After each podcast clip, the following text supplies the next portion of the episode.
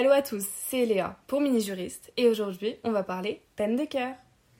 Imaginez que ça fait 5 ans que vous êtes en couple et fiancé, que votre mec vous avait demandé en mariage sur une plage avec une bague incroyable et que vous étiez super heureux. Puis d'un coup, c'est le drame, rupture. Vous commencez à déprimer, vous n'avez plus goût à la vie et vous voulez savoir ce que vous pouvez faire juridiquement. Ne vous inquiétez pas, les mini-juristes sont là pour tout vous expliquer. Déjà, qu'est-ce que c'est que les fiançailles? Les fiançailles, c'est une promesse réciproque par laquelle deux personnes décident de s'engager prochainement dans le mariage. Elle se concrétise par un engagement réciproque des futurs époux à se marier et une bague de fiançailles. Néanmoins, les fiançailles ne produisent pas d'effet important et les fiancés n'ont pas d'obligation l'un envers l'autre.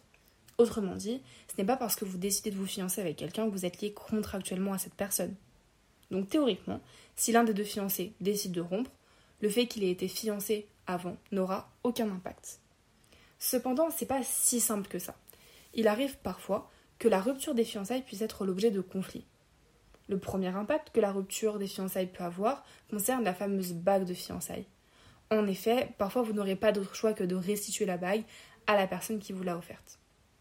Dans ce cas, il est possible de distinguer deux situations.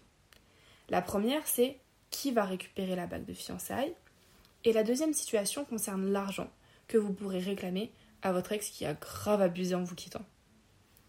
Dans un premier temps, il faut savoir que la bague est considérée comme un présent d'usage, donc vous pouvez la conserver. C'est comme un cadeau finalement, quand on vous l'offre, c'est très rare que vous le rendiez. Néanmoins, si la bague était vraiment très très très très chère et que le prix était même disproportionné au moyen de la personne qui vous l'a offerte, vous devrez malheureusement lui rendre. Bon, je sais ça fait mal, mais c'est plutôt compréhensible. Par exemple, si votre fiancé gagnait 2500 euros par mois et que la bague que vous avez reçue était un solitaire quartier qui coûtait 40 000 euros. Cette bague était un réel investissement pour lui. Vous n'aurez donc pas d'autre choix que de rendre cette bague. De plus, si la bague est un bijou qui appartenait à un membre de la famille de votre ex-fiancé, vous devrez aussi lui rendre. Pour faire simple, toutes les bagues qui appartenaient à une mère, une tante, une grand-mère, vous oubliez. Il faudra obligatoirement la rendre à son propriétaire, car celle-ci avait sûrement une valeur sentimentale pour lui. Le deuxième cas, dans lequel la rupture des fiançailles peut avoir un impact, c'est si celle-ci est abusive. En effet, il est parfois possible que la rupture des fiançailles soit indemnisée par les tribunaux. C'est le cas si la rupture est abusive et que vous avez subi un préjudice. Vous pourrez demander à recevoir une somme d'argent, donc des dommages et intérêts, pour en quelque sorte réparer l'impact que la rupture a eu sur votre vie. Pour obtenir des dommages et intérêts, il faudra quand même que vous prouviez que vous avez bien été fiancé à la personne, en montrant par exemple que vous aviez commencé les préparatifs de votre mariage.